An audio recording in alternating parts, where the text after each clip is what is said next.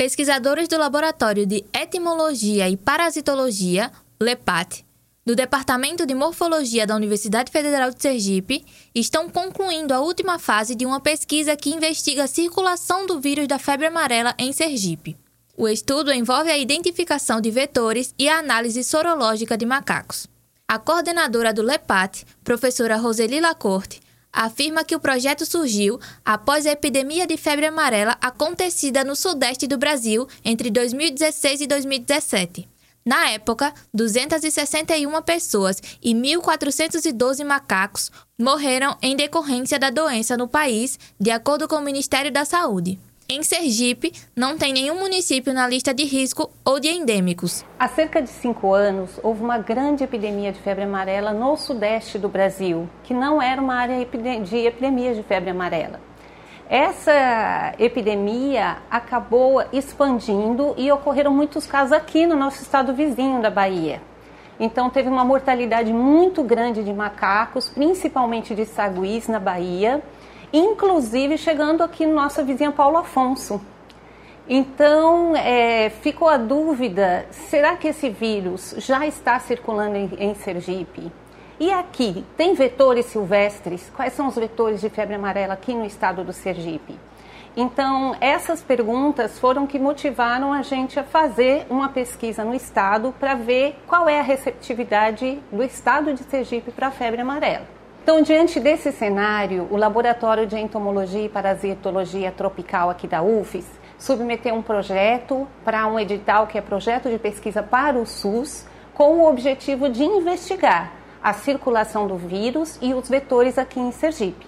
Esse projeto ele foi aprovado e a gente é, estamos executando ainda, né? Uma parte já foi feita e outra está em execução, em parceria com a Universidade de São Paulo e com o Instituto Evandro Chagas no Pará. Iniciada há dois anos, a investigação engloba três áreas de vegetação de três municípios sergipanos. São eles: Grota do Angico, em Poço Redondo, no Alto Sertão, Mata do Junco, em Capela, no leste sergipano, e Morro do Urubu, no Parque da Cidade, no bairro Industrial, na zona norte de Aracaju. Para identificar a presença de vetores silvestres da febre amarela nas três áreas da Caatinga e Mata Atlântica do território sergipano, os pesquisadores fizeram a captura de mosquitos e larvas dentro e no entorno da vegetação. Essa etapa começou na Grota do Angico e na Mata do Junco e no início deste mês de outubro foi concluída no Morro do Urubu.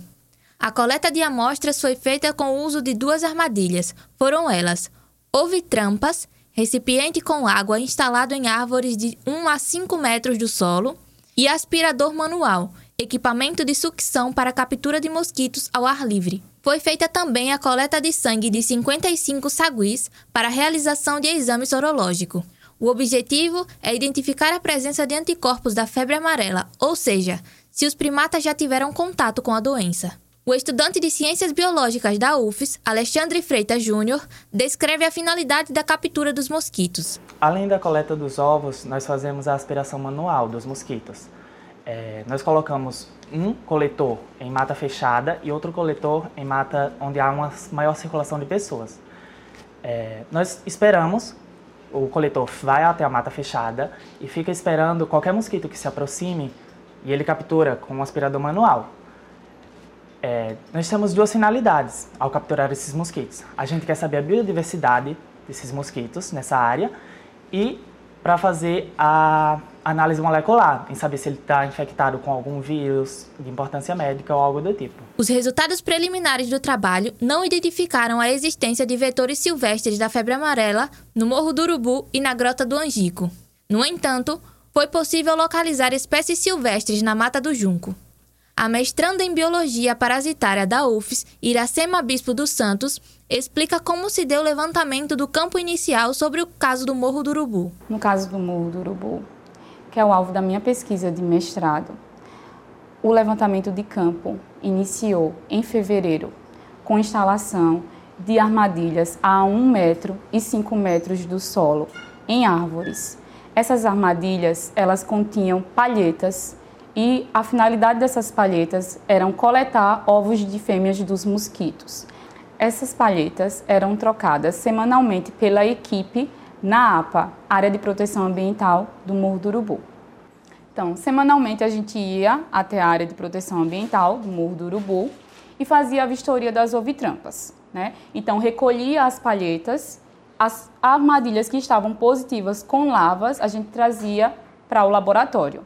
Então, é, a gente deixava essas palhetas secar por cinco dias, fazia a contagem dos ovos e aí depois colocava para a eclosão, para que ocorresse a eclosão dos ovos, certo?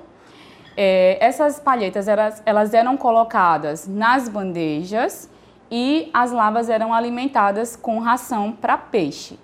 Essas lavas elas cresciam até o quarto estágio de desenvolvimento do mosquito, quando a gente aquecia a 60 graus e depois iria para a identificação. Nas armadilhas também foi possível identificar a presença de lavas. Essas lavas, elas eram trazidas aqui para o laboratório, né, colocadas nas bandejas e alimentadas com ração para peixe. Essas lavas, elas eram criadas até o quarto estágio de desenvolvimento do mosquito, quando elas eram aquecidas né, em água a 60 graus e depois fazia a montagem dessas lavas em lâmina para identificar a espécie do mosquito. A professora Roseli Lacorte pontua a importância em saber se as espécies silvestres saem da área de mata e vão para regiões urbanas. E coletamos mosquitos, tanto em área de mata, para ver as espécies silvestres que transmitem febre amarela entre os macacos, e nas áreas próximas dessas matas, para ver se tinham mosquitos que transmitem nas áreas urbanas, como é Aedes aegypti, por exemplo. E também eu queria saber se essas espécies silvestres saem dessa área de mata e vão onde estão as pessoas na área rural ou na cidade e podem levar o mosquito que o mosquito o vírus que trans, que circula na mata para fora né e é, levar de um ambiente para o outro infectando as pessoas lá os resultados iniciais mostraram que lá no refúgio natural né, da Mata do Junco, nós temos as, os vetores principais de febre amarela ocorrem lá. Então, são espécies que a população não conhece, né, que tem os nomes diferentes, que são hemagogos antinomes, é, hemagogos leucocelenos, são os principais mosquitos de febre amarela silvestre. Eles circulam lá, mas eles não saem então, nenhuma das armadilhas que a gente colocou no entorno, a gente encontrou essas espécies, como se elas fossem tímidas. Então, elas ficam na área de mata, mas não saem.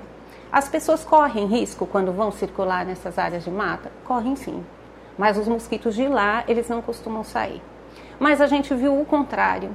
Os mosquitos Aedes aegypti, que circula, que está na casa das pessoas, né, dos criadouros, eles entram na mata. Então, eles podem fazer essa ponte de levar vírus da população para esse ambiente silvestre e do ambiente silvestre para as áreas urbanas. A professora ainda explica a relevância de procurar conhecer a circulação de um vírus tão grave quanto o da febre amarela. A febre amarela, sim, é uma doença, ela pode ser fatal se a pessoa não for a tempo diagnosticada, metade das pessoas vão a óbito. Em compensação, é uma doença que tem uma vacina. Né? A gente não era vacinado aqui no Nordeste porque não era considerada endêmica, mas agora esse cenário já mudou. Com esse tanto de caso de morte de macaco na Bahia, é, o Ministério da Saúde decidiu vacinar a população inteira, brasileira inteira. Aqui em Sergipe já iniciou a vacinação para crianças, né, de até 5 anos. Então, assim, é, é muito importante para a gente conhecer, né, porque a gente está lidando com um vírus que é muito grave. Com previsão de conclusão para março de 2023, a pesquisa é realizada no âmbito do Programa de Pesquisa para o Sistema Único de Saúde, PPSUS, por meio do Departamento de Ciência e Tecnologia da Secretaria de Ciência, Tecnologia e Insumos Estratégicos do Ministério da Saúde, em parceria com a Fundação de Apoio à Pesquisa e Inovação Tecnológica do Estado de Sergipe, FAPTEC. O PPSUS tem como propósito apoiar financeiramente o desenvolvimento de pesquisas científicas que visem contribuir para a resolução de problemas proprietários de saúde da população brasileira e para o fortalecimento da gestão do SUS. Com supervisão de Josafá Neto, Nathalie Reis para a Rádio UFES FM.